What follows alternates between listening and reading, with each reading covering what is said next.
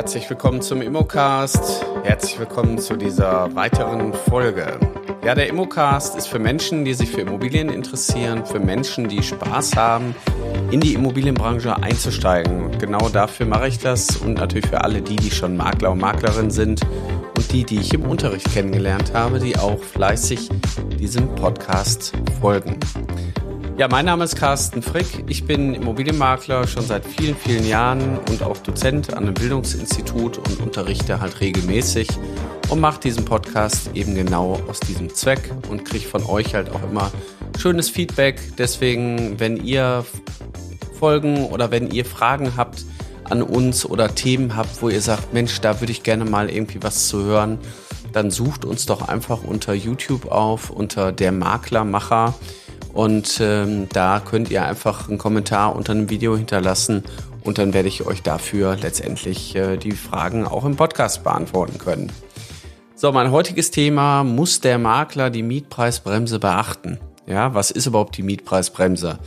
Ja, und wie muss ich damit umgehen? Muss ich da irgendwie auch ähm, ja, mich vorbereiten? Prinzipiell steigen wir erstmal direkt ins Thema ein. Wir haben am 1.6.2015 hat der Gesetzgeber hier die Mietpreisbremse ins Leben gerufen und die hat im Grunde genommen den Zweck, so wie es auch wörtlich ausgesprochen wird, die Miete zu bremsen. So, wir wollen halt hier, will der Gesetzgeber verhindern, dass in überhitzten Wohnungsmärkten, dass dort ähm, die Miete ins Unermessliche steigt und das ist tatsächlich auch in vielen Städten und Gemeinden einfach passiert.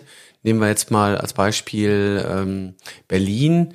Da gab es dann plötzlich ähm, einfach Mieten, die wirklich äh, äh, ins Utopische gingen und äh, somit konnte sich eigentlich auch keiner mehr eine Wohnung leisten. Die Leute konnten sich nicht mehr verändern, weil bei jeder Neuvermietung der Vermieter quasi schon das Gold in den Augen gekriegt hat und hat sich gesagt, dann kann ich jetzt meine Miete von 8 Euro auch anpassen auf 16 Euro. Und somit war für viele der Wohnraum nicht mehr bezahlbar. Andere wollten nach Berlin ziehen. Die haben gesagt, Mensch, super, 16 Euro, kein Problem, kann ich mir leisten. Aber die, die da lebten, konnten sich das nicht mehr leisten. Also gab es jetzt hier erstmalig 2015 auch eine gesetzliche Regelung. So, die gesetzliche Regelung besagt, dass die Miete nicht mehr als zehn Prozent höher sein darf als die ortsübliche Miete. So, das ist erstmal grundsätzlich die Regel. Ähm, davon ausgenommen sind halt komplett kernsanierte Wohnungen oder Neubauten, die dürfen halt auch äh, frei vermietet werden, wiederum zu besonderen oder speziellen Preisen. Aber gerade in der Wiedervermietung, wenn wir jetzt eine Wohnung aus den 90ern, vielleicht 2000ern haben, die jetzt auch vielleicht schon ein gewisses Alter hat, dann kann ich nicht einfach sagen, ich nehme jetzt für die Wohnung 15 oder 16 Euro. Wenn ich eine durchschnittliche Miete in Berlin habe von 8 bis 9 Euro, kann ich mich also 10 Prozent darüber aufhalten, mehr aber auch nicht. Und oftmals ist ja die Neuvermietung für viele Eigentümer auch der Weg zur Mieterhöhung. Und hier kommt natürlich auch der Makler zum Tragen. Jetzt haben wir seit 2015 auch das Bestellerprinzip. Und äh, der Eigentümer muss natürlich auch den Makler bezahlen, was für viele Eigentümer anfänglich erstmal ein Thema war, zur Eigenvermietung wieder zu greifen. Aber das hat sich über die Jahre jetzt auch normalisiert. Und hier ähm, nutzen dann doch auch viele Eigentümer die Dienstleistung von Immobilienmaklern. So, hier wird's gefährlich an der Stelle, nämlich gefährlich insofern, wir stellen uns jetzt mal die Frage, wir sind jetzt zum Kennenlerntermin mit dem Mieter, Vermieter verabredet, treffen uns vielleicht auch in der Immobilie. Und dann kommt häufig die Frage, ja, Herr Frick, was denken Sie denn, was können wir denn hier an Miete nehmen? So, und das ist auch so ein bisschen die Unterzeile von dem Podcast. Der Makler muss sein Revier auch kennen. Also ihr solltet zumindestens in den Gebieten, wo ihr immer wieder tätig seid, die durchschnittliche Vergleichsmiete kennen. Respektive würde ich euch immer empfehlen, holt euch den Mietspiegel der Gemeinde, sofern er natürlich vorhanden ist, aber in vielen Fällen ist er da und guckt, rechnet das mal aus. Geht mal bitte wirklich her und sagt, was habe ich da für eine Standardimmobilie? Wo liegen die Standardpreise? Macht euch vielleicht auch mal eine Karte, wo ihr ähm, einfach mal die Mietpreise eintragt und dann recherchiert mal die durchschnittlichen Mietpreise, die tatsächlich am Markt genommen werden. Weil hier fängt ja die Beratungsleistung an. Also der Eigentümer will ja nicht nur von euch die Dienstleistung der Vermietung haben, sondern auch die Frage, stehe ich denn richtig mit meiner Miete? Können wir hier noch Mieterhöhungen anpassen? Und ich habe halt festgestellt, dass man häufig dazu neigt, also auch viele Makler, die jetzt noch nicht so eine Ahnung haben, die sagen, ja, kein Problem, da kriegen sie auf jeden Fall mehr Miete. Ja, aber was ist, wenn die Miete jetzt plötzlich über der Ortsüblichkeit liegt? Und die, ähm, und dann auch weit über der Ortsüblichkeit. Also zehn Prozent sind ja auch schnell erreicht. Gehen wir jetzt mal davon aus, wir hätten 6,90 Euro durchschnittliche Miete. Bochumer Süden äh, zum Beispiel, Bochum-Weidmar Mark. Äh, dann kann ich hier 70 Cent weitergehen, dann bin ich bei 7,60 Euro grob. Dann bin ich bei den 10 Prozent schon angekommen.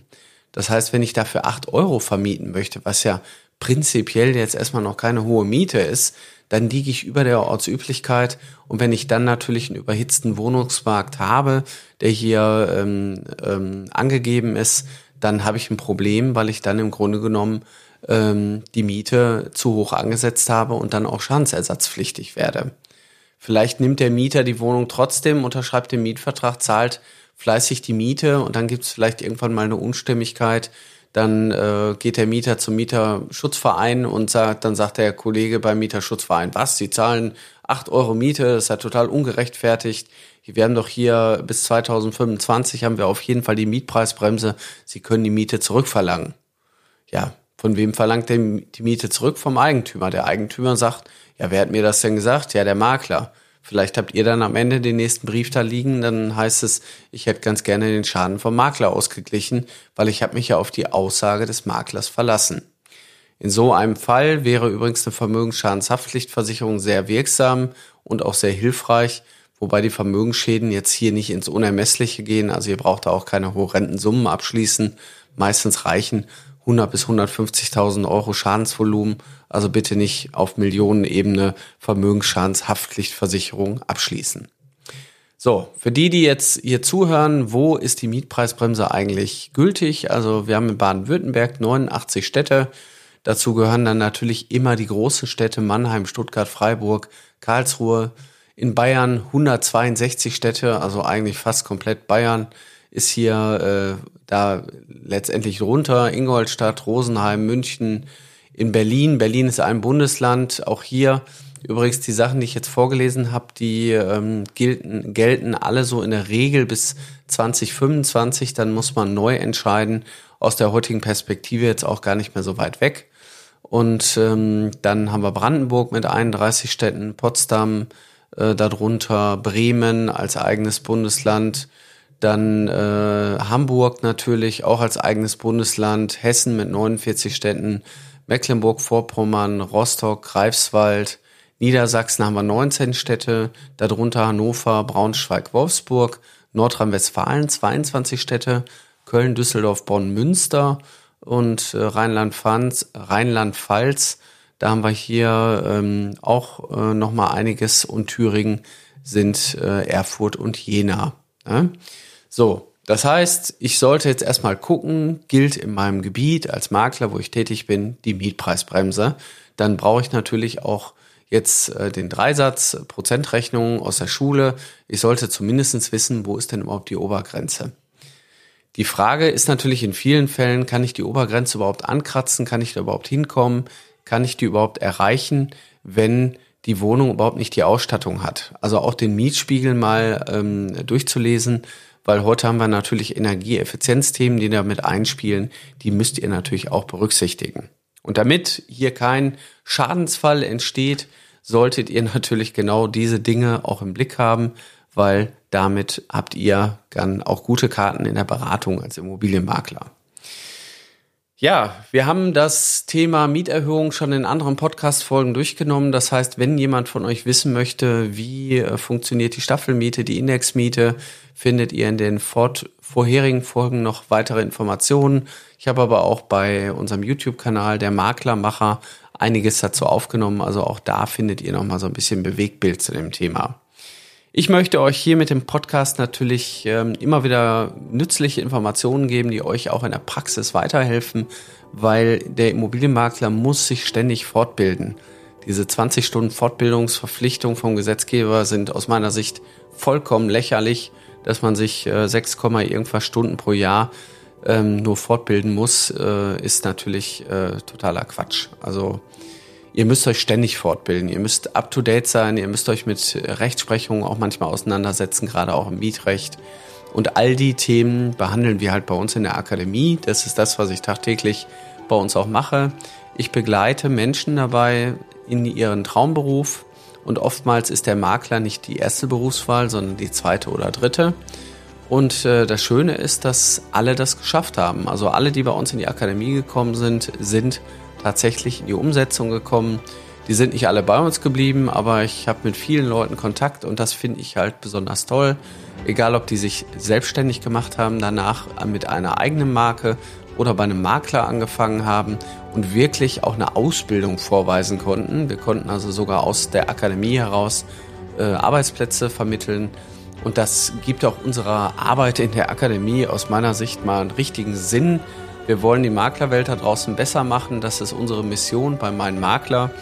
Und wenn ihr Lust habt, Makler oder Maklerin zu werden, dann kommt einfach bei uns in die Akademie unter www.mein-makler.com slash Ausbildung. Da kommt ihr auf ein Kontaktformular, ausfüllen, absenden und dann nehmen wir Kontakt mit euch auf. Ich habe aber auch eine schlechte Nachricht. Nicht jeder kann bei uns in die Akademie kommen. Wir gucken also schon genau hin, passt das oder passt das nicht, weil wir wollen halt auch mit jedem wirklich arbeiten, das ist für uns eine sehr ernste Aufgabe, euch dabei zu begleiten. Und es gibt auch den einen oder anderen, wo wir sagen, das passt jetzt noch nicht. Und dementsprechend muss der oder diejenige dann nochmal warten oder eine Alternative suchen. Aber bewerbt euch einfach, guckt, dass ihr das Formular ausfüllt, weil uns ist wichtig, dass Umsetzen schafft Umsatz, dass ihr am Ende des Tages euer Ziel erreicht und äh, glücklich seid in dem, was ihr tut. Und ich finde, wenn die Arbeit keine Arbeit mehr ist, sondern das Hobby zum Beruf wird, dann haben wir doch alles richtig gemacht. Und mit den Worten wünsche ich euch eine schöne Woche. Bis bald.